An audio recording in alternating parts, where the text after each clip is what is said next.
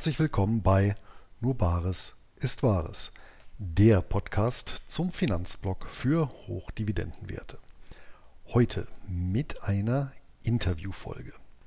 Mit Tino Baumgart und David Tappe habe ich in der Vergangenheit zwei Honorarberater im Geldgespräch zu Gast gehabt. Hier einer mit dem Fokus auf Versicherung sowie Kapitalanlagen. Was letztere angeht, habe ich das Thema der Investition in Anlageklassenfonds lediglich gestreift, was wiederum kritische E-Mails und Kommentare nach sich gezogen hat. Aus dem Grund war es mir schon länger ein Anliegen, das Thema erneut und vor allem tiefgreifend auszuleuchten. Und dazu habe ich mit Matthias Krapp einen ausgewiesenen Kenner der Materie gewinnen können. Und der hat mir hierzu ausführlich Rede und Antwort gestanden. Vor allem auch, für welchen Anlegertyp sich Honorarberatung in Kombination mit Anlageklassenfonds lohnen kann. Und darüber hinaus haben wir uns über seinen jüngst erschienenen Finanzroman unterhalten, eine Gattung, die hierzulande ja der Finanzrocker Daniel Kort vor fast exakt vier Jahren mit dem Soundtrack für Vermögenswerte begründet hat. Und damit gebe ich auch schon ab zum Geldgespräch mit Matthias Krapp. Heute bei mir im Geldgespräch zu Gast habe ich einen altgedienten Podcast-Haudegen und frisch gebackenen Finanzbuchautor. Wissen schafft Geld lautet der bewusst zweideutige Titel seines Podcasts und das Audioformat umfasst mittlerweile über 680 Folgen mit einem eindeutigen Fokus, nämlich Geldanlage einfach statt komplex erklärt und auf Basis des akademischen Forschungsstandes und der jahrzehntelangen Erfahrung. Für die praktische Umsetzung hat er kurz vor der Lehman-Pleite im Jahr 2008 die Honorarberatung Abatus Vermögensmanagement gegründet. Hallo ins Oldenburger Münsterland und herzlich willkommen, Matthias Krapp. Hallo Luis, danke dir für heute den gemeinsamen Termin hier. Hallo Matthias. Ja. ja, ich hoffe, das war soweit äh, richtig. Für die Unternehmensgründung hast du ja tatsächlich genau das richtige Jahr ausgesucht, oder? Ja, war so gesehen optimales Timing. Was kann man besser machen, als sich selbstständig machen als Start-up und das in der größten Finanzkrise aller Zeiten als Finanzberater? äh, da sagt so der eine oder andere, äh, geht's noch, hat er nicht verstanden. Der hätte doch wissen müssen, dass da eine Finanzkrise kommt, dann macht man sich doch nicht selbstständig.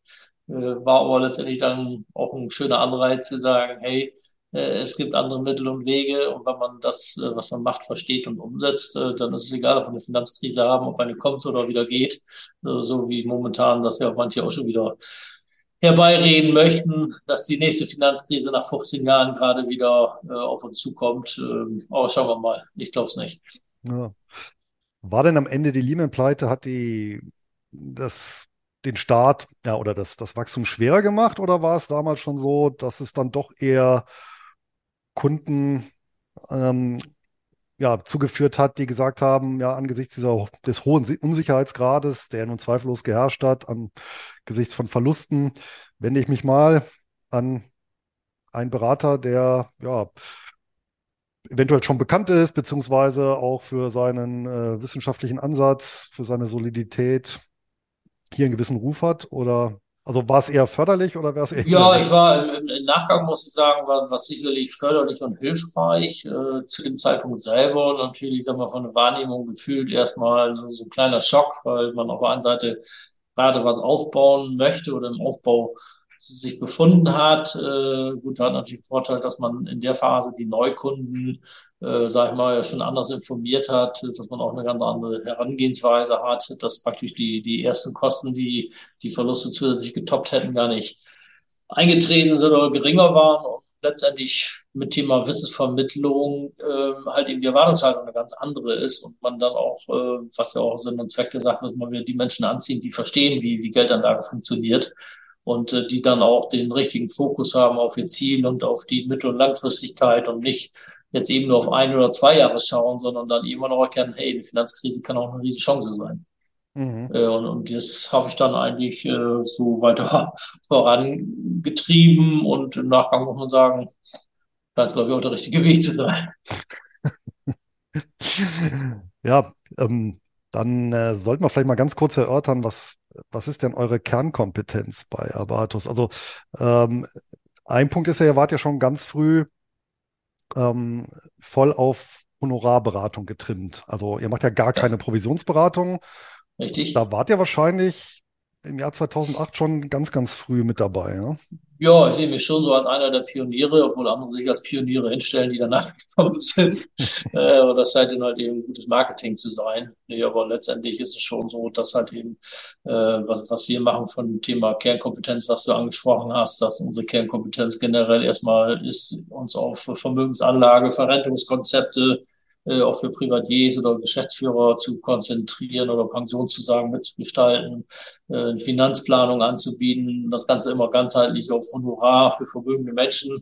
Das ist eigentlich das, worauf von vornherein der Fokus lag und, und auf der anderen Seite das Ganze immer individuell ist für den Kunden. Wir machen sowohl die, die Erstellung von Konzepten als auch die Begleitung und betreuen die Umsetzung, versuchen wirklich stark darauf zu achten, was hat in der Vergangenheit funktio funktioniert, was hat nicht funktioniert, was sagt eigentlich die Wissenschaft dazu äh, was ist belastbar, was ist robust. Äh, und das sind Sachen, die letztendlich dann funktionieren und mittlerweile bundes- und europaweit bis nach China auch in Anspruch genommen werden, wo wir natürlich auch ein bisschen stolz sind und auf der anderen Seite sagen, das ist genau der richtige Weg und die Menschen, die das verstehen, äh, gehen auch mit gewissen Situationen, wie jetzt auch aktuell, sehr gelassen um. Hm.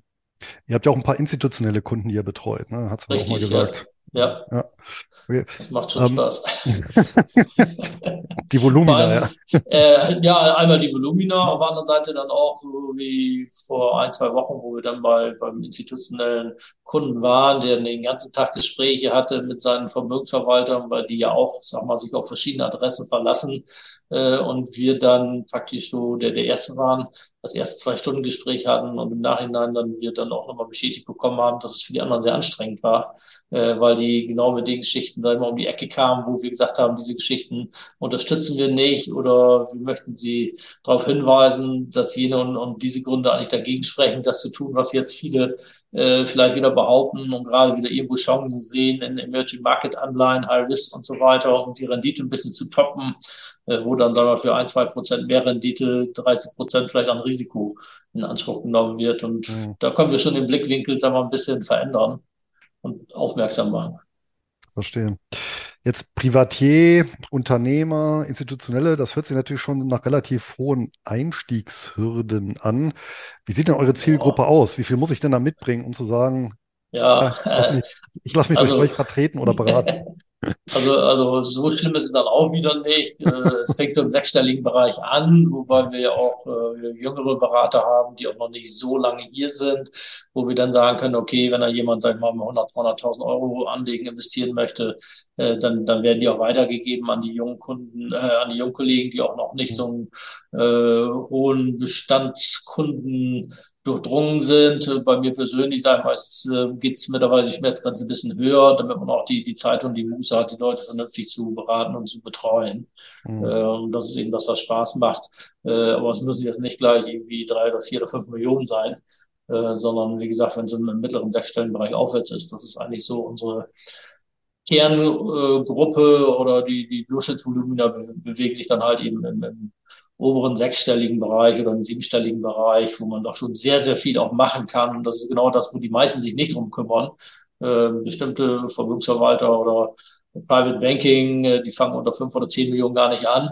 Äh, aber es gibt viele Leute, die haben ein, zwei, drei Millionen plus Immobilienbesitz und so weiter, die irgendwo ein bisschen vernachlässigt werden oder wo es dann, so wie letzte Woche Banken gibt, die dir noch einen klassischen Sparbrief anbieten mit einem rabattierten Themenfonds. Ja, ach, die, die, die auch 50-50-Kombination war das, ja, genau, richtig, Ja, ja, ja, ein, ein, ein Ja, beliebtes Modell, ja, ja, verstehe. Wahnsinn. Ich habe gedacht, das wäre schon irgendwie so ein Dinosaurier, aber das scheint jetzt wieder Mode zu werden, wo die Zinsen da sind, zu sagen, hey, du kriegst äh, 3,25 Zinsen auf ein Jahr und deinen Ausgabeaufschlag rabattiere ich dir bei dem Fonds äh, die anderen 50 Prozent auf 3,75. Das heißt, nach einem Jahr, wenn nichts passiert ist, hat der Kunde schon mal sicher die erste halbe Prozent verloren. Ähm, Ja, plus die Kosten, die da hinten drin laufen. Ne? Ja, der Zins ist der neue Zins, habe ich mal einen, einen Beitrag übertitelt.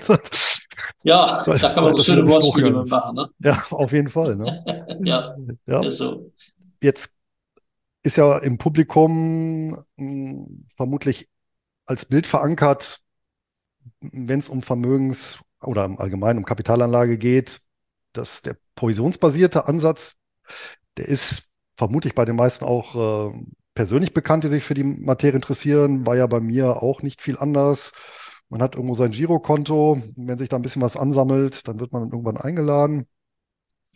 Dann ähm, ja, unterhält man sich. Dann gibt es einen Vorschlag, wie man das Vermögen, was sich da angesammelt hat, allokieren könnte. Das Ganze ist zumindest nach außen hin erstmal kostenlos. Natürlich ist klar, dass in den, in den Produkten dann die Kosten stecken. Wie funktioniert denn jetzt bei euch konkret die Honorarberatung? Ich meine, der Ansatz ist ja gänzlich anders. Gibt es dann hm, vorab, äh, wird dann eben ein, ein, ein Honorar vereinbart oder bemisst sich das laufend, einmalig oder für eine laufende Betreuung? Wie, wie funktioniert das Modell Honorarberatung bei euch? Okay, also ich muss gerade erst mal ein bisschen schmunzeln. Ich denke, du musst mein Buch vorstellen, ob du das gelesen hast, weil das genauso, weil das genauso in 2002 anfängt, dass jemand eingeladen wird. Geld auf dem Konto hat und dann ihm was vorgeschlagen wird. Ah, das war schon eine recht äh, typische Situation, oder? ja, ja, scheint ein Klassiker zu sein, immer noch. Nee, also bei uns ist es letztendlich so, wir verzichten ja komplett auf ASIO-Ausgabeaufschläge vorneweg.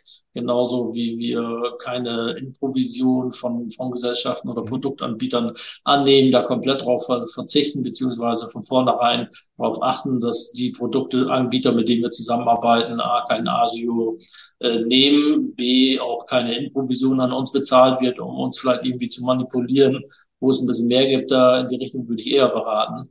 Bei uns ist es so, dass wir praktisch volumensabhängig vom Kunden bezahlt werden. Wir bekommen vorweg auch überhaupt keine Einnahmen. Das heißt, wir gehen da auch mit ins Risiko, investieren unheimlich viel Zeit und Stunden mit dem Kunden Kapitalanlage zu verstehen. Und wenn wir dann ein Konzept erarbeitet und die Umsetzung gehen und anlegen, bekommen wir praktisch erst ähm, sagen wir, ein Vierteljahr nach der Anlage unsere ersten Einnahmen. Das ist generell ein Prozent auf das von uns betreute Vermögen. Mhm. Das heißt, diese 0,25 bekommen wir ein paar Monate später, haben aber gleichzeitig ja das Risiko, dass der Kunde vielleicht irgendwann in dem Prozess äh, der Beratung sagt, nee, ist doch nichts für mich.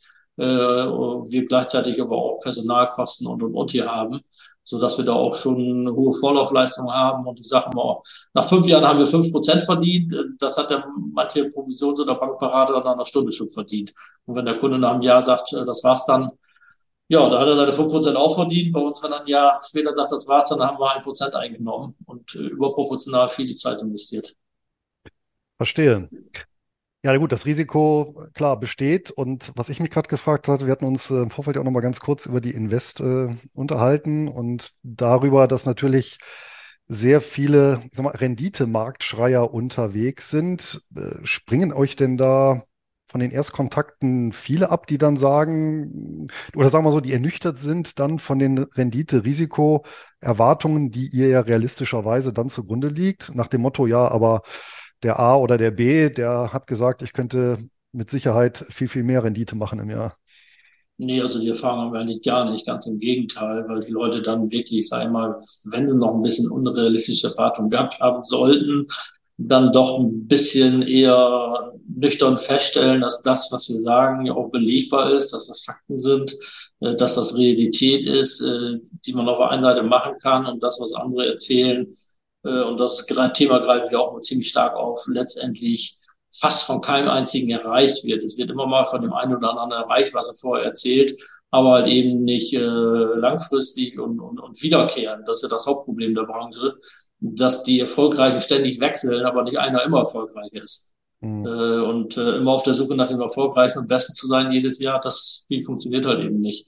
Und da gehen wir halt eben über die Erwartungshaltung ran und vermitteln dem Kunden auch, hey, das kannst du realistisch äh, erwarten, wenn du das und das machst. Und dafür sind wir da, das mit dir umzusetzen, dich zu begleiten und dann sagen, okay, jetzt habe ich auch eine realistische Vorstellung, wo es hingehen kann, was ich für Schwankungsbreiten zu erwarten habe, um mein Ziel am Ende dann auch zu erreichen. Mhm.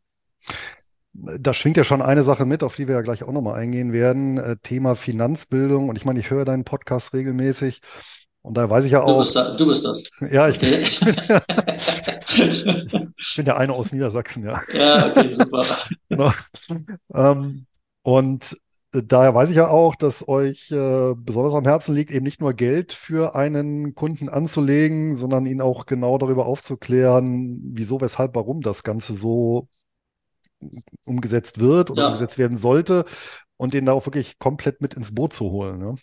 Richtig. Also das ist uns ein ganz großes Ansinnen und dafür haben wir auch viel investiert und aufgebaut und sind auch ein bisschen stolz darauf, dass wir dann 2021, was glaube ich gewesen von der Finanzwelt unter anderem dafür ausgezeichnet worden sind als einer der, der besten freien Berater in Deutschland, die halt eben unheimlich viel Wert auf Wissensvermittlung legen, um den Kunden wirklich, sage ich mal, ich will nicht sagen auf Augenhöhe, das ist natürlich schon ein bisschen schwieriger, aber wirklich dahin zu bringen, dass er sagt, hey, ich habe es verstanden, ich weiß jetzt, was wirklich wichtig ist und ich möchte den Weg mit euch gemeinsam gehen, weil alleine werde ich das nicht schaffen oder ich werde immer wieder in irgendwelche Fallen reintapsen. Die mal, viele machen es ja zu Anfang richtig, aber danach kommen die ganzen Fehler und wenn sie selber keine Fehler machen, dann werden sie von irgendeinem ich sag mal, teilweise auch Berater zu irgendwelchen Sachen, ich will nicht sagen benötigt, aber da wird was vorgeschlagen, da werden neue Ideen äh, vorgestellt, wo man sagt, ja, das macht Sinn.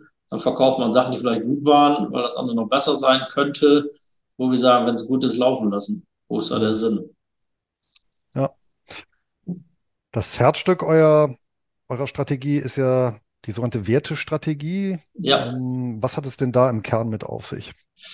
Ja, unsere Wertestrategie, das ist eine Abkürzung für wissenschaftlich, effizient, renditestark, transparent und einfach.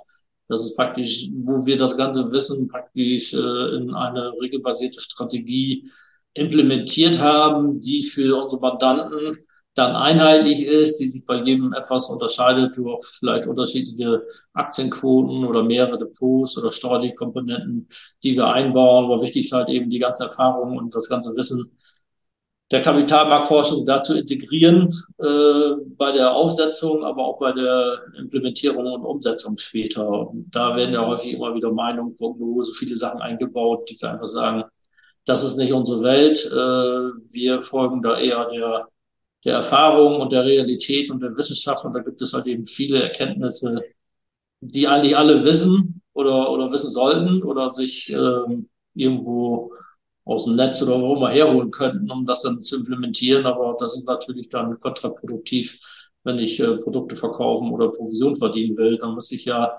äh, das entweder ausblenden oder irgendwie verdrehen, weil das widerspricht sich dann, was ich auf der einen Seite mache und auf der anderen Seite, was die Erfahrung zeigt, äh, was dann dabei rauskommt. Greift ihr denn dabei ausschließlich auf börsennotierte Anlagen zurück oder arbeitet ihr mit, auch mit außerbörslichen Nee, also, Investments? also für uns, wir arbeiten ausnahmslos nur mit Sondervermögen, sprich Fonds, die spezielle Anlageklassenfonds, die wir dort nutzen. Äh, Einzeltitel kommen für uns gar nicht in Betracht. Äh, das haben wir relativ schnell aufgegeben. Wie ich aus der Bank rausgekommen bin, bin ich damit dann auch groß geworden Mhm. äh, und habe gemeint, im ersten Jahr, ich muss das auch weitermachen, habe die Lizenz dafür gehabt, aber wir haben ganz schnell gesagt, komm, weg damit, keine Einzeltitel, keine Zertifikate, keine geschlossene Beteiligung und so gleich, sondern nur liquide Sondervermögen äh, die täglich verfügbar sind, die noch immer auch einen besonderen Schutz haben, äh, um damit, sagen wir mal, zu gestalten. Und damit kann man alles gestalten, was man muss. Äh, dafür braucht man keine irgendwelchen Geheimtipps oder Geheimlösungen oder irgendwelche zusätzlichen Risiken mit Anlagevehikeln sich einfangen, wo die meisten gar nicht wissen, was sich dahinter verbirgt oder wie viele Kosten da versteckt werden können. Ja. Und dann nehme ich an, das Ganze äh, basiert dann weitestgehend auf der modernen Portfoliotheorie. Das heißt, möglichst niedrige Kosten, möglichst breite Streuung mit Damit einem, fängt es an. mit einem Genau. risikofreien oder risikoarmen und äh, Ja, risikobewussten Anteil und einer regelmäßigen Rebalancierung. Das sind wahrscheinlich so die Eckpunkte dann, das die genau dann so. individuell unterschiedlich sind, je nach Genau, das sind die, die Eckpunkte, die wir dann halt eben je nach Kunden mit Risikoprofiltests auf wissenschaftlicher Basis vorweg erstellen, dann versuchen eine Aktienquote, Rentenquote zu finden, also praktisch die beiden Assetklassen Aktien und Renten, äh, die ja liquide sind, schwerpunktmäßig berücksichtigen bei vermögenden Kunden, die auch Immobilien und so weiter haben. Das schauen wir uns auch an. Das findet auch Berücksichtigung in der Gesamtstrategie. Äh, Wir haben zwar auch noch eine Immobilienfirma außen vor zusätzlich noch. Äh, Aber was wir hier betreuen, sind wirklich liquide Anlagen, Sondervermögen, erste Klasse Aktien und Renten, aber dann nach wissenschaftlichen Ansätzen, die da starke Berücksichtigung finden mit, mit Value-Faktoren, mit Small-Faktoren, und Profitabilität. Das sind so halt eben so die Punkte, die wir dort beifügen, weil die wissenschaftlich erwiesen äh, langfristig höhere Renditen erwarten lassen, bisher auch gebracht haben. Und da halt eben etwas anderen Fokus setzen, als einfach nur zu sagen, wir, wir kaufen weltweit Aktien. Mhm. Jetzt hast du ja schon einen Begriff erwähnt und das war auch einer der Gründe, dass wir uns zusammengesetzt haben, nämlich den Anlageklassenfonds. Ich hatte letztes Jahr schon mal ähm, im Interview einen Honorarberater, habe das Thema gestreift und da war es tatsächlich so, dass viele Hörer bzw. Leser dann auch gesagt haben, ja, da wäre ich nicht tief genug ins Thema reingegangen und die hätten sich dann nochmal gewünscht, das Ganze ja nochmal ein bisschen weiter aufzudröseln, Vor- und Nachteile. Und ja, das war dann auch der Aufhänger zu sagen, ja, passt ja wunderbar, weil mit dir habe ich ja auch einen ausgewiesenen Fachmann, der oder Kenner der Materie. Von daher, was hat das denn jetzt mit diesem Anlageklassenfonds aus sich? Ist das ein Investmentfonds? Ist das ein ETF oder was gänzlich anderes? Also Anlageklassenfonds sind generell Fonds und Sondervermögen, die sich aber dann davon unterscheiden, erstmal von den sogenannten Aktivfonds, die halt eben aktiv handeln, die häufig auch eine Konzentration vornehmen und Meinungen und Prognosen implementieren von den jeweiligen Fondsmanagern, dort entsprechende äh, ja halt Meinungen und, und Schwerpunkte einfließen. So, und bei den ähm, Anlageklassenfonds, die wir nutzen, die ursprünglich und eigentlich immer noch für institutionelle Anleger praktisch imitiert worden sind, da werden bestimmte Risikodimensionen, wir mal, erstmal erfasst und identifiziert, ähm, die nicht von Timing abhängen, um dann daraus praktisch abzubilden, was denn das Beste ist. Und es sind halt eben in diesem sogenannten Drei-Faktoren-Modell die wir berücksichtigen bei den Anlageklassenfonds. Ich sage mal vereinfacht gesagt, nicht jede Aktie ist gleich, sondern äh, unter den Aktien gibt es schon Unterschiede. Da hat sich eben herauskristallisiert, dass die, die sogenannten Small Cap Aktien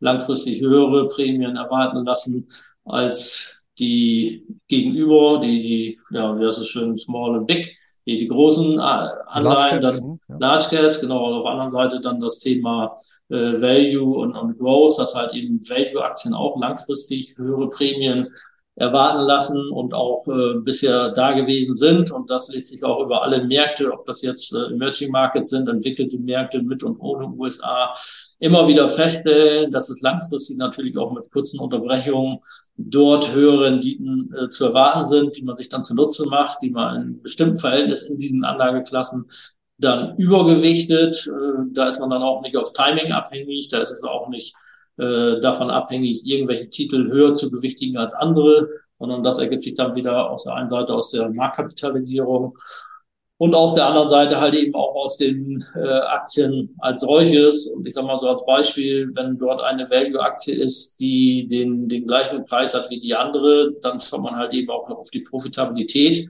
und dann werden die, wenn beides dann auch noch gleich ist, gleichgewichtet. Und es kommt nicht äh, ein Außenstehender dazu oder ein Dritter und sagt, hey, wenn ich jetzt zwischen den beiden Aktien entscheiden muss, dann nehme ich doch lieber von der ein zwei Drittel, von der anderen ein Drittel, weil ich der einen Aktie mehr zutraue. Also dann werden die, wenn die äh, Faktoren die gleichen sind, werden die auch gleich gewichtet, weil man eben nicht weiß, welche von den Unternehmen sich bei gleichen Voraussetzungen besser später durchsetzen wird. Aber ich habe dann beide drin. Hinzu kommt halt eben, dass die beispielsweise geringeren Kapitalumschlag haben, geringe Transaktionskosten. Das ist vor allem ganz wichtig bei uns, äh, kein Indexing ist wie beim ETF. Beim ETF ist es ja so, dass ein Indexanbieter, der, der diesen Index kreiert und festlegt, ich sage mal beispielsweise Morgan Stanley, legt dann ein MSCI World auf, ganz einfach gesagt, und dann gibt es 30 Anbieter, die einen MSCI World ETF anbieten, die im Endeffekt alle gleich aussehen äh, weil ja dieser Index praktisch dann die Vorgabe ist. Und Index hat dann wieder seine Stichtage, an denen beispielsweise dann die Aktien ausgetauscht werden. Der Indexanbieter gibt dann bekannt halbjährlich oder jährlich äh, in, sagen wir, wir 30.3. Indexstichtag, da kommt die Aktie rein und der kommt raus. Das wird im Regelfall drei, vier, fünf Tage vorher bekannt gegeben. Und dann müssen alle an diesem Stichtag sich so positionieren und die neue rein und die alte Aktie rausnehmen. Äh, das führt dazu, dass an diesem Tag die Kurse der, die reinkommen, natürlich anziehen und die, die rauskommen, fallen runter. Und ein Asset-Klassenfonds, der muss da gar keine Rücksicht drauf nehmen. Der kann sagen, ich nehme den oder ich nehme den weniger. Ich kaufe den ja auch nicht an diesem Stichtag und ich warte mal vier, fünf Tage ab, äh, wenn der Index-Stichtag verflossen ist und kann die gleiche Aktie günstiger beispielsweise dann auch wieder einkaufen. Verstehe. Also, erstmal ein Anlageklassenfonds ist ausschließlich für institutionelle Anleger. Also als Privatanleger komme ich, kann ich den so nicht erwerben. Der ist auch nicht so über die Börse handelbar. Auch nicht. Wie ein ETF, ähm, sondern ähm, über ja, spezielle Dienstleister. Wie wir. Genau, beispielsweise Honorarberater können die dann, genau. können die dann gekauft ja. werden. Wahrscheinlich dann auch direkt über den Emittenten. Genau. Aber also, anders als äh, klassische Investmentfonds ohne Ausgabeaufschlag. Richtig, A, kein Ausgabeaufschlag, B, sind wir praktisch akkreditiert, wenn man so will. Wir können diese Fonds ordern über die entsprechenden Banken, mit denen wir zusammenarbeiten. Dort wird sich aber jetzt nicht irgendwie noch ein Spread oder irgendwas rausgeschnitten. Mittlerweile ist es so, dass wir sogar an die Banken dafür zahlen müssen, weil die Banken weder vom Ausgabeaufschlag noch von irgendwelchen Bestandspflegeprovisionen sich da was rausschneiden können so dass wir bestraft werden. Das heißt, äh, unser 1%, das ist leider nicht das 1%, was wir verdienen. Dafür müssen wir auch noch Abgaben bezahlen. Wir werden praktisch bestraft dafür, dass wir diese Fonds einsetzen.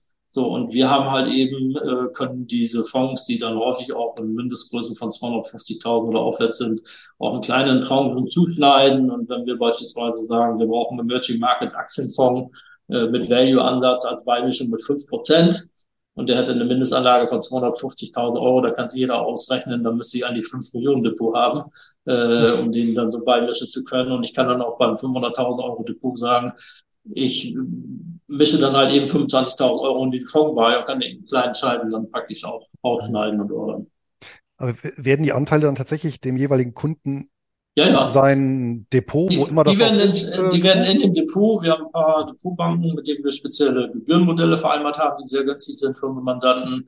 Und er sieht dann reell sein Depotauszug bei der Bank und sieht dann halt eben drei, vier, fünf, sechs verschiedene Asset-Klassenfonds ja, okay. in der entsprechenden Bezeichnung, Emerging Markets oder Value, Small, äh, unter der Größenordnung mit der entsprechenden Performance, mit den Einzelkosten für diesen Anlageklassenfonds. Alles zu 100 Prozent transparent. Ja. Okay, verstehe. Aber ich muss dann schon, also es geht nicht wahrscheinlich mit jeder Bank. Jetzt, wenn ich von der, weiß ich nicht, nee. von der Sparkasse äh, Göttingen komme und sage, nee. da kann ich mir das nicht reinbuchen lassen. Also wir haben immer schon mal Kunden, die sagen, ja, bei meiner Bank möchte ich aber gerne bleiben und ihr könnt ja eine Vollmacht bekommen. Wir sagen, nee, tut es leid, geht nicht, weil A, die Bank das nicht kann, B, auch gar nicht will.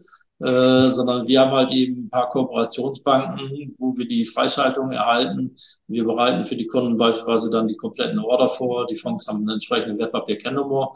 Äh, wir legen auch alles ganz offen und transparent äh, dem Kunden vor. Und wenn der Kunde sagt, ey, klasse, jetzt weiß ich alles, äh, jetzt möchte ich diesen Fonds dann aber bei meiner Hausbank kaufen, ja, der wird an die Fonds nicht rankommen. Das heißt, ja. er muss letztendlich, wenn er den Weg gehen möchte, äh, mit uns dann praktisch von uns vermittelt eine Bankdepot und ein Bankkonto eröffnen, was wir für ihn fertig machen. Wir haben keinen Zugriff drauf, äh, bieten aber Schnittstellen, so dass der Kunde halt eben anschließend auch das Reporting sehen kann in seiner App äh, oder halt eben auch die Order dann freigibt über E-Signatur und so weiter, die an die Bank direkt weitergeleitet wird. Okay.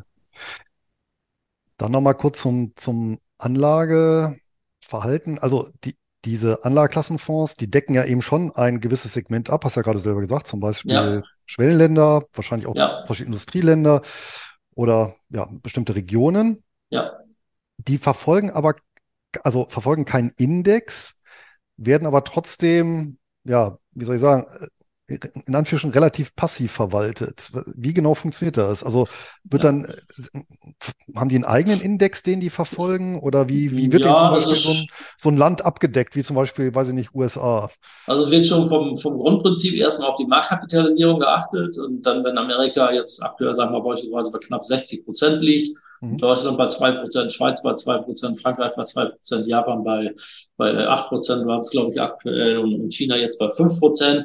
Dann wird praktisch die Grundgewichtung erstmal nach der Marktkapitalisierung vorgenommen. Dann mhm. im nächsten Schritt wird dann auch geschaut, äh, innerhalb dieser Länder dann entsprechend nach, nach Value Small nochmal das Ganze wieder zu unterscheiden. Im Emerging Markets Bereich sind es momentan knappe zehn Prozent äh, und danach werden die Depots vom Grundkonstrukt aufgebaut mit einer Übergewichtung. Ich sag mal, der MSCI World hat praktisch eine, eine marktneutrale Position, weil da hast ja klassischerweise immer die größten Unternehmen der Welt drin nach Marktkapitalisierung. Ich sag mal, du verkaufst die Vergangenheit.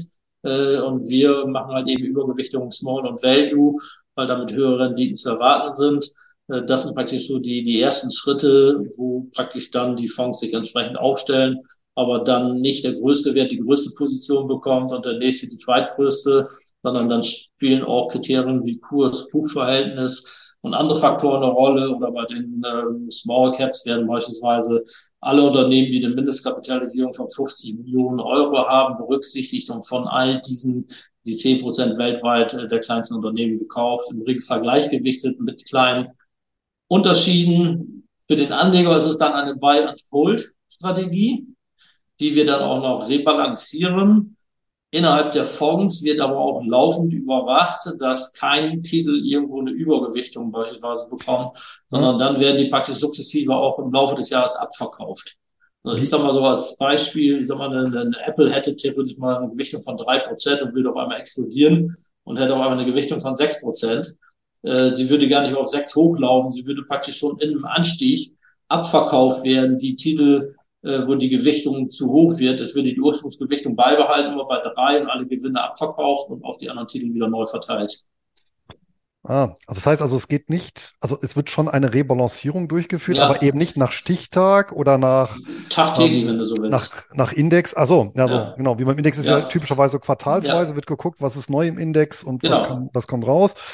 Und hier ist aber so, wird wirklich permanent permanent überwacht, wobei man auch wissen muss, ähm, mit der Gesellschaft, wo wir schwerpunktmäßig zusammenarbeiten, ist es beispielsweise so, die zeichnet sich darauf, dadurch aus, dass sie seit 40 äh, Jahren eigentlich fast ununterbrochen nur Mittelzuflüsse hat in allen Phasen. Vor allem, wenn die Börsen runtergehen, sind dort fast nur Mittelzuflüsse zu verzeichnen, wo die anderen alle rausgehen.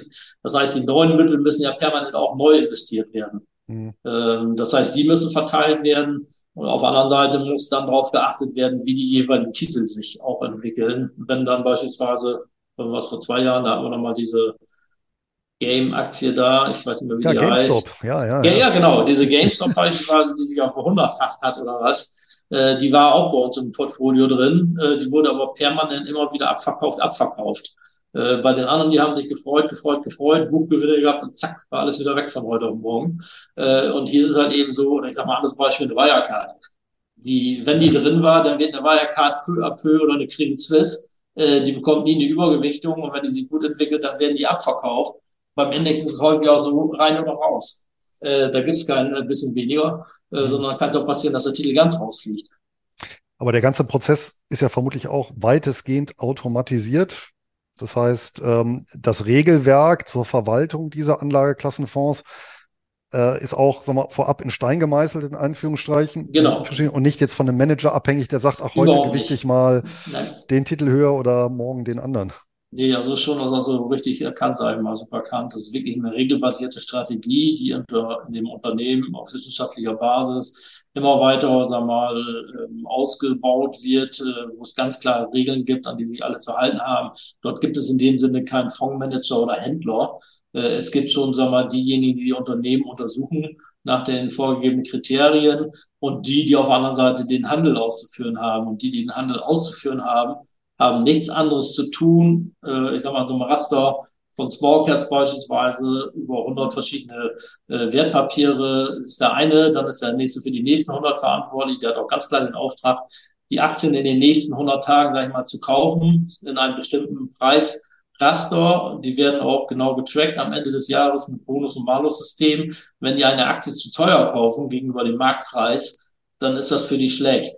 Äh, die können aber nicht irgendwo einer entscheiden und sagen, wir machen jetzt aber trotzdem mal und setzen alles auf Hightech, weil die ganze Welt Hightech oder jetzt KI braucht. Ja. Äh, das wird es das wird's ja nie geben. Verstehe. Stellt sich natürlich die Frage, wie mit, ich meine, auch die Anlageklassenfonds, die entsprechenden mhm. Gesellschaften wollen ja was verdienen. Ja. Das heißt, auch hier arbeiten die wahrscheinlich analog zu allen anderen Investmentfonds mit, mit einer, mit einer Gesamtkostenquote, die ja. periodisch entnommen wird. Liegen wir denn da in dem Bereich wie ETFs angesichts der Vollautomatisierung? Zur Überraschung, ja. Also äh, es gibt natürlich immer einen, der es billiger macht als der andere. Äh, aber hier ist es so, dass ein Portfolio nach weltweiten Ansatz, es kommt natürlich dann auf die Aktienrentenquote drauf an, ob ich so ein 50-50 oder 100% Aktienportfolio habe. Ich kann im Extremfall so ein 100% Aktienportfolio mit laufenden Kosten, ähm, Total Expense Ratio oder nichts oben noch drauf dann an Transaktionskosten oder irgendwelche versteckten Kosten, die nicht ausgewiesen werden, die belaufen sich dann bei ca. 0,33 Prozent. Und die Gesellschaft, das ist das ja eigentlich schon fast Lustige daran, die kommt mit diesem 033 gut klar. Also die A, diesen wissenschaftlichen Ansatz haben, B, von Wissenschaftlern damals gegründet worden sind und, und C, mittlerweile so groß sind, dass sie unter den äh, zehn größten Fondsgesellschaften der Welt eingruppiert werden von dem Volumen und halt eben mit den Voluminas mit 0,3, 0,4 immer noch gut klarkommen, weil deren Ansatz ist halt eben die, die Wissenschaft in Fonds zu implementieren und nicht eine Fondsgesellschaft zu gründen, um mit der Fondsgesellschaft viel Geld zu verdienen. Ja. Kein Vertrieb aber, und so weiter. Ja. Ja, gut, klar. Keine Werbung, alles, was dran hängt. Ne? Ja, ja, ein bisschen. ja.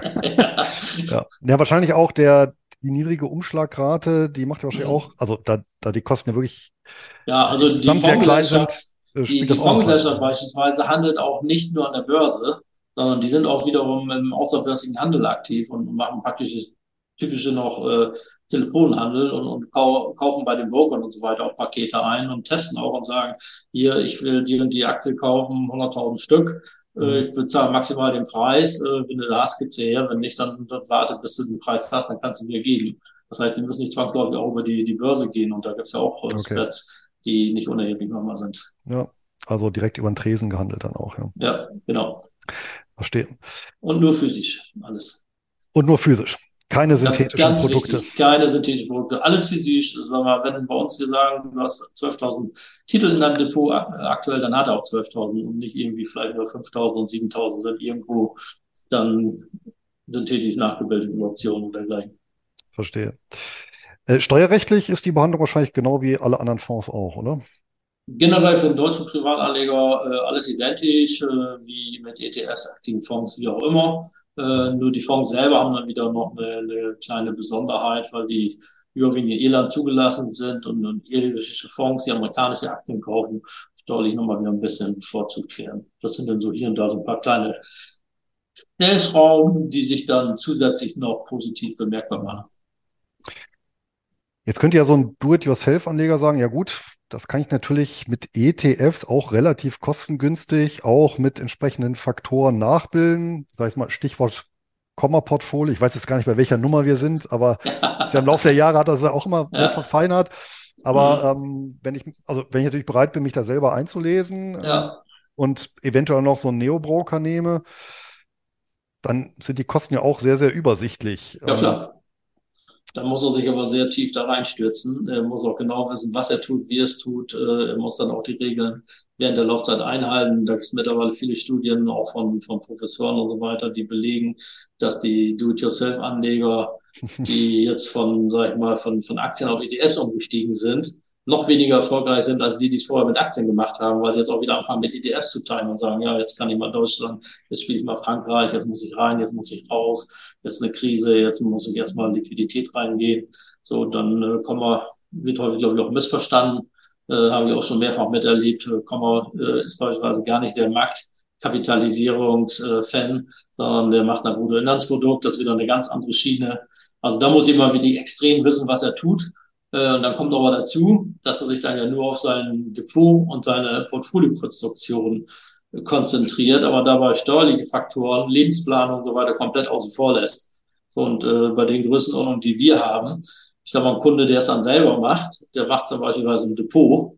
Äh, wir machen das häufig dann über andere Lösungen äh, mit einer steuerlichen Ummantelung und können praktisch während der Laufzeit äh, die Erträge zu 100 Prozent reinvestieren. Auf die Dividenden, Kursgewinne fallen keinerlei. Steuern, Abgeltungssteuern an. Also da nutzen wir dann Halbertragsverfahren äh, oder auch Schenkungen und so weiter. Da kann man eine ganze Masse noch on top leisten. Ich sage nur, das ist eine der vier Kostenarten, die häufig vergessen werden, das ist das Thema Steuern. Äh, und ja. gewisse Sachen kann ich als Privatanleger gar nicht machen als Do-it-yourself. Ja, wahrscheinlich meinen Sie, also jetzt die, die, der steuerliche Aspekt, das ist jetzt wahrscheinlich Versicherungsmantel, der eben ein genau. preisgünstiger Versicherungsmantel wohlgemerkt. Jetzt Nettotarif, kein genau, klassischer. Genau, okay. Ja. ja, also gut, also äh, es sind natürlich alle Sachen klar, die, wenn man sich wahrscheinlich sehr, sehr äh, rein vertieft in die Materie, dann, dann kann man das natürlich auch äh, abbilden. Ja. Aber würdest du deine Aufgabe auch, also neben jetzt der grundsätzlichen Vermögensallokation, auch darin sehen, zumindest in der also solange es noch nicht in der Verzehrphase, Kapitalverzehrphase ist oder Verwendungsphase, sag mal, den, den Kunden an falschen oder von falschen Entscheidungen fernhalten. Also ja, das ist ein ganz wichtiger Bestandteil.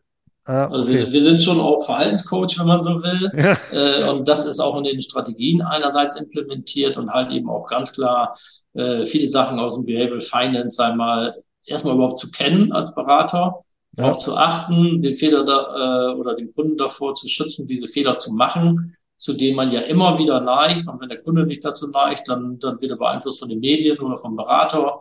Äh, und dann ist es über ein bisschen zur Selbstüberschätzung äh, oder halt eben zu sagen, ich habe Angst, was zu verpassen, ist immer Gier und äh, Angst liegen ja immer nah beieinander. Und dann kommt halt eben viele Fehler dabei, wo wir die Hauptaufgabe sehen, im Vorfeld halt eben, das mal mit dem Kunden zu besprechen, was man so alles für Fehler machen kann.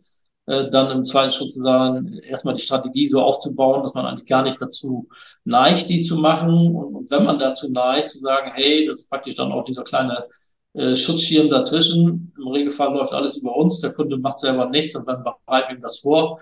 Und wenn dann einer auf die Idee kommt und sagt, ja, jetzt muss ich aber nicht alles verkaufen, die Welt geht unter, alles wird schlimm und dann kaufe ich in, in fünf Jahren billiger alles zurück, weil Dirk Müller das auch noch gesagt hat, dass das der bessere Weg ist, dann sagen wir, äh, Dirk Müller sein Ding erzählen.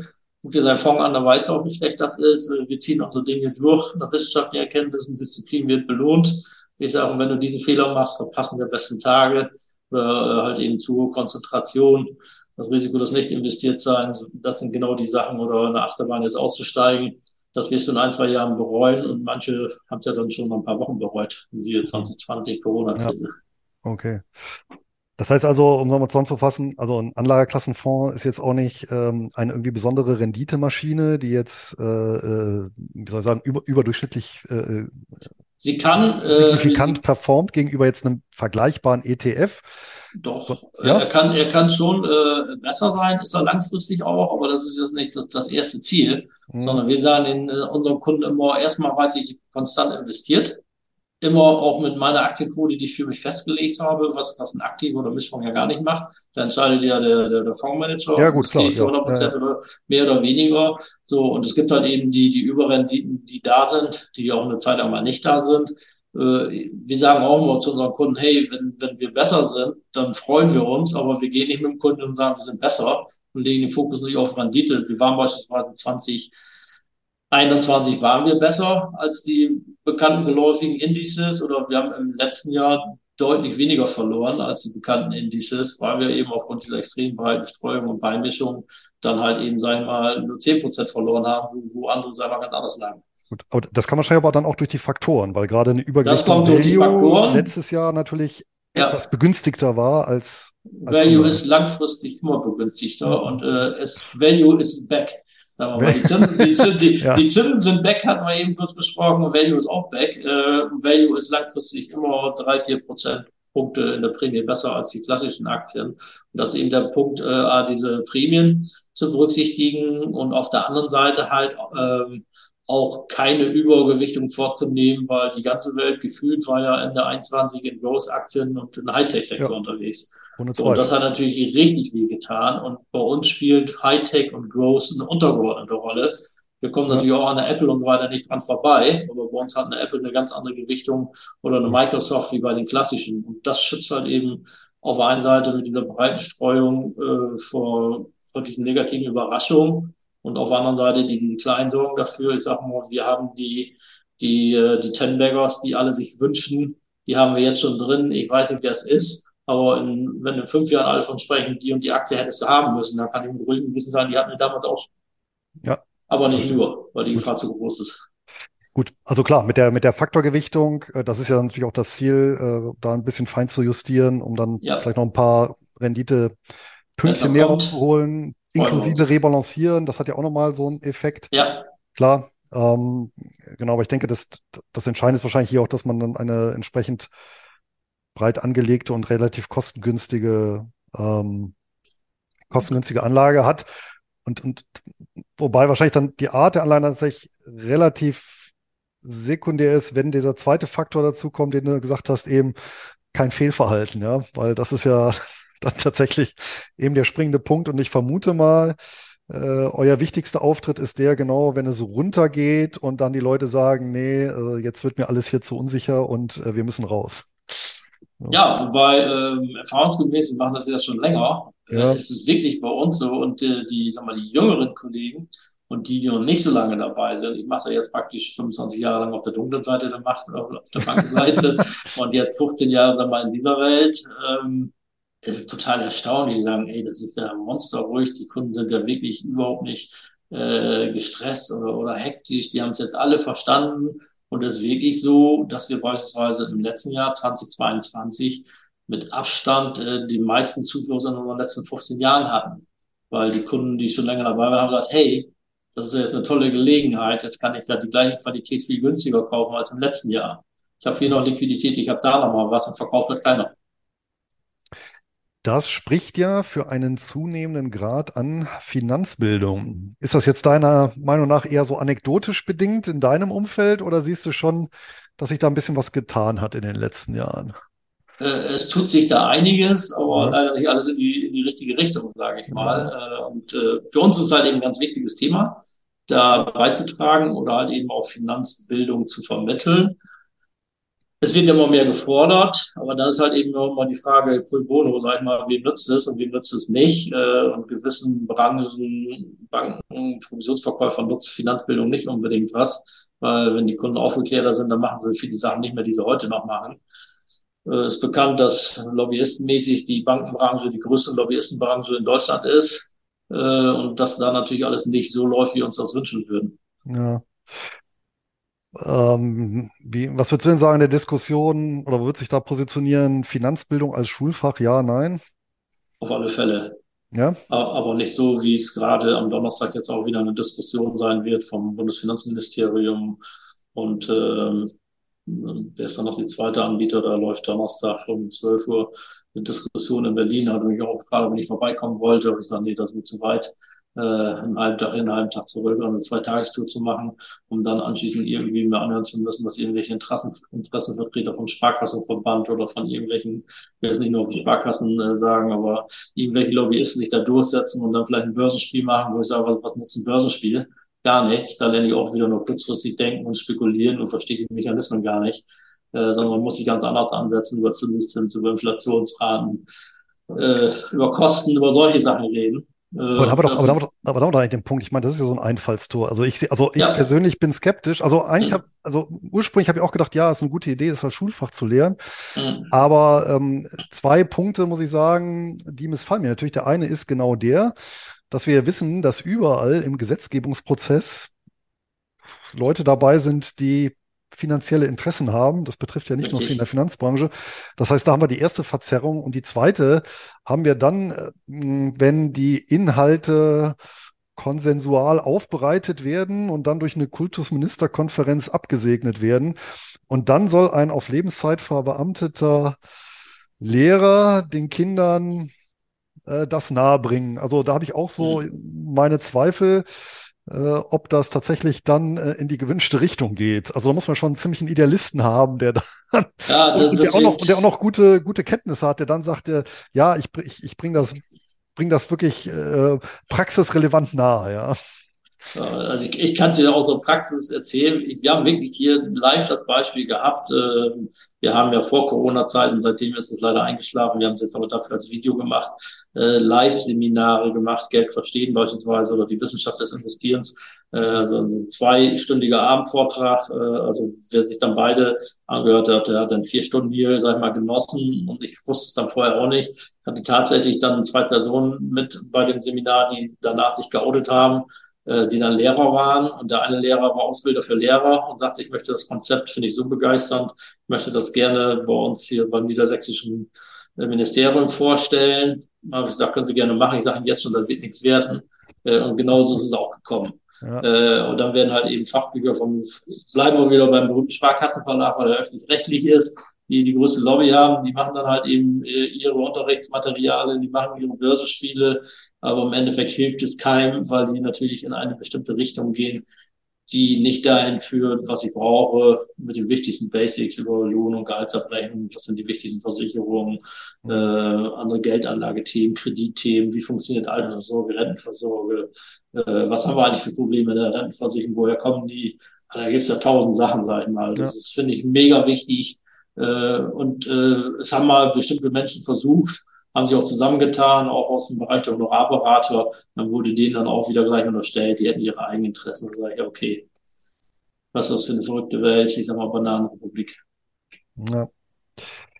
Ja, nun hast du ja da, was Finanzbildung angeht, das, das Heft auch so, oder das Buch besser gesagt, selbst in die Hand genommen und Ja. ein eben solches geschrieben. Allerdings eben mit einem etwas anderen Ansatz. Was hat es denn mit dem Max Pinsel auf sich? Ja, ja, ja, Max Pinsel ist ein Malermeister, der muss sich dann irgendwie Namen geben. Und da habe ich gesagt, okay, als Wortspiel, dann heißt er halt eben Max Pinsel. Weil man will ja dann nicht irgendwie da versuchen, per Zufall irgendeinen Menschen namentlich auch noch zu treffen, der zufällig auch noch Malermeister wäre. Ich glaube, bei, bei dem Max, Ma, äh, Max Pinsel ist es dann eigentlich so, sagen wir gerade so speziell, was meine Generation schwerpunktmäßig in den letzten 30, 40 Jahren so erlebt hat. Er hat erst auch, was du eben schon zu Beginn sagtest, dann Anruf bekommen, hey, da liegt doch Geld am Konto, können wir uns mal unterhalten. Dann werden tolle Ideen vorgeschlagen, was im Nachgang sich dann äh, zeigt, dass es alles nicht so toll war, dass die Bank auf der einen Seite gut was verdient hat, der Kunde aber negative Erfahrungen gemacht hat, äh, dadurch halt eben letztendlich ja irgendwann äh, die Motivation verloren hat, sein Geld sinnvoll zu investieren. So, und äh, das ist halt eben eine, eine Geschichte, sag mal, die handelt dann von Familie, von Unternehmertum, ein bisschen von Liebe und, und Schicksalsschlägen, auch gesundheitlich, aber dann später auch von der Erkenntnis über den Sohnemann und einen Freund, dass es durchaus Sinn macht, sich doch mit Geldanlage zu beschäftigen, wenn man weiß, worauf es ankommt und dann sein Geld nicht auf dem Konto liegen lässt, sagen wir, von Inflation auffressen lässt. Das ist halt eben so eine, ich habe gedacht, ich mache es mal anders als alle anderen. Es gibt tausend Bücher, die wirklich klasse sind, äh, Komma hast du schon genannt, oder andere Sachbücher und Fachbücher, die immer sehr theoretisch sind.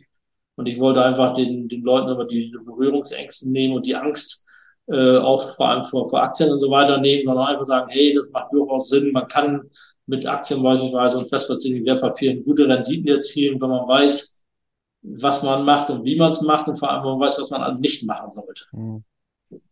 Wer, wer ist die Zielgruppe Zielgruppe sind letztendlich, sag ich mal, ja schon von der Leserschaft her, sag ich mal, so, so Mitte 40 äh, aufwärts auf der einen Seite. Das sind dann häufig Menschen, die, die Kapital haben, aber ängstlich sind und nichts tun, das lieber auf dem Sparbuch liegen lassen. Dann halt eben Menschen, die sich doch mal ein bisschen informieren wollen, aber Angst davor haben, sagen, ich muss jetzt ein Sachbuch wälzen, vielleicht noch Tabellen ausfüllen und für mich selber noch irgendwelche Listen und was erarbeiten, sondern einfach auf eine, eine amüsante Art ähm, sagen, ey, das macht durchaus Sinn und jetzt habe ich auch das Wissen, was reicht, um dann mit meinem Berater oder selber do it yourself äh, was zu machen, aber zu sagen, worauf muss ich wirklich achten, was ist elementar für den Erfolg und was brauche ich alles nicht. Ja, das schließt ja dann quasi, wie soll ich sagen, äh, die Trilogie ab. Ja, so ein Hund namens Money für Kinder, dann vom Finanzrocker für Berufseinsteiger. Der hat das Das auch in Romanform Wunsch. gepackt und dann äh, Ja, zum Abschluss für die ja, etwas gesetzteren Semester dann auch, das auch gleich für die Jüngeren, bevor sie anfangen, Blödsinn zu machen, äh, zu sagen, äh, ich habe es auch versucht bei einem, äh, ich habe mich wenig drum gekümmert, aber ich habe es dann ähm, bei Spaß dann mal ein, zwei Verlagen vorgestellt, die dann auch sagten, hey, das funktioniert nicht, das hat nur einmal funktioniert, das war ein, ein Hund namens Mandy. War für mich Ja, gedacht, okay. okay, dann wird's halt jetzt eben äh, Max Pinsel für Erwachsene. Ja. Äh, vielleicht funktioniert, vielleicht nicht. Ich bin selber mal gespannt auf die Resonanz der Leser und äh, wie es dann ankommt. Äh, also die, die es gelesen haben, einige wenige waren wirklich, sag ich mal, ja, schon sehr angetan und begeistert. Ich hoffe, das Buch hat ein Happy End. Äh, das bleibt hinten offen. Also A hat es ein Happy End und äh, B, es, es lest einen Folgeroman offen. Ah, Den ich dann machen zwei, werde, natürlich. wenn, wenn Leute sagen, ey, jetzt ist Natürlich. es noch richtig spannend, jetzt will ich noch mehr wissen, wo man dann noch sagt, hey, du hast ja hier die Basics äh, und so beiden Videos habe ich da per QR-Code äh, auch eingestellt, sodass jeder diese Videos nicht sehen kann, wo er sonst nicht rankommt, sage ich mal. Das ist praktisch bei uns der Start in der Beratung mit dem Einzelmandanten.